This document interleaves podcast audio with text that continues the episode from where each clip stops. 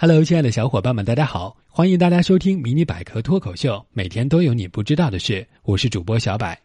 今天可是个不同寻常的日子，六月七号，没错，就是百万学子进考场、全国高考第一天。一提起高考，小百对那段要成功先发疯的苦读岁月，还是痛彻心扉、记忆犹新啊！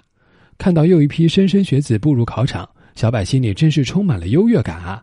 哈，说正经的，为了祝福考生们都能发挥出最好的水平，考出优异的成绩，今天我们的节目里就来和大家分享一下有关中国古代状元们的有趣知识吧。我国的科举制度始创于隋朝，完善于唐朝，直至一九零五年被废除，历时一千三百多年，是封建王朝选拔人才、任用管理的制度。在科举时代，进士科的第一名被称为状元，中状元称为大魁天下。是读书人的最高荣誉。古往今来，多少人呕心沥血、寒窗苦读，为的就是能够一朝金榜题名、高中状元。那么，小伙伴们知道“状元”这个名称是怎么来的吗？首先，“状元”的“状”就是凭证的意思。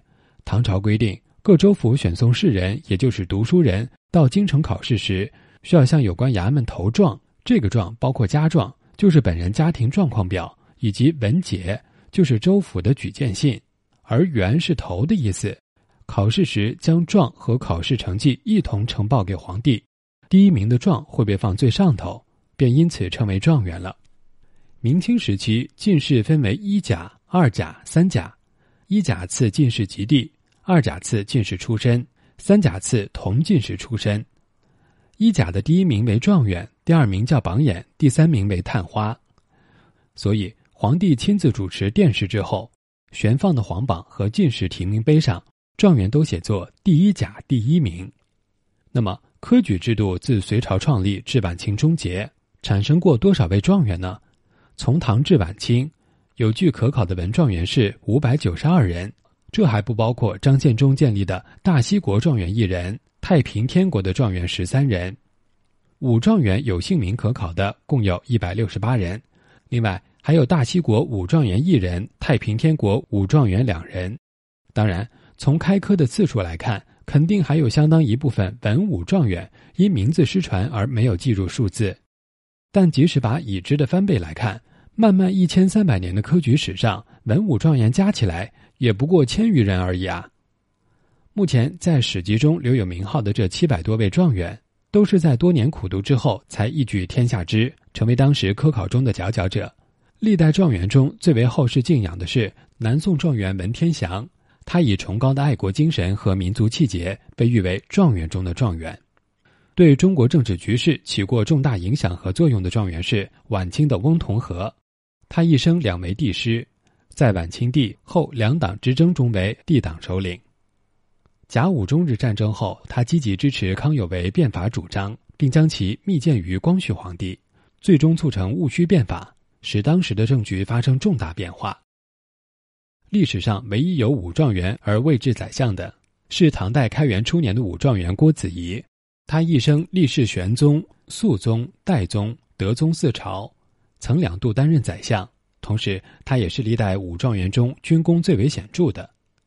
诗画成就最高的状元是唐代的王维，他是盛唐山水田园诗派杰出代表之一。其诗歌艺术被认为自李杜而下当为第一，其绘画被推为南宗绘画之祖，古代文人画亦自他而始。相信小伙伴们从小到大都背诵并默写过不少这位状元公的诗作。而书法成就最高的状元是唐代的柳公权，他精于楷书，也擅长行草，和唐代另一大书法家颜真卿并称颜柳。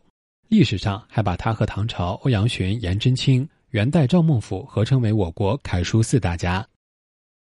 著述最多的状元是明朝正德年间的杨慎，他是颇有成就的文学家和著名学者，其著述达四百余种，仍留存于世的有一百多种，现存诗作两千三百首左右。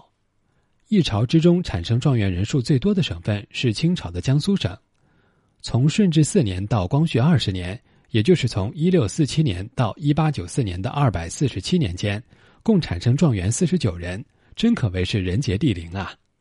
说了这么多有关状元的知识，我们也祝福今天所有考场中的学子们能借借古代状元的灵气，考出理想的成绩。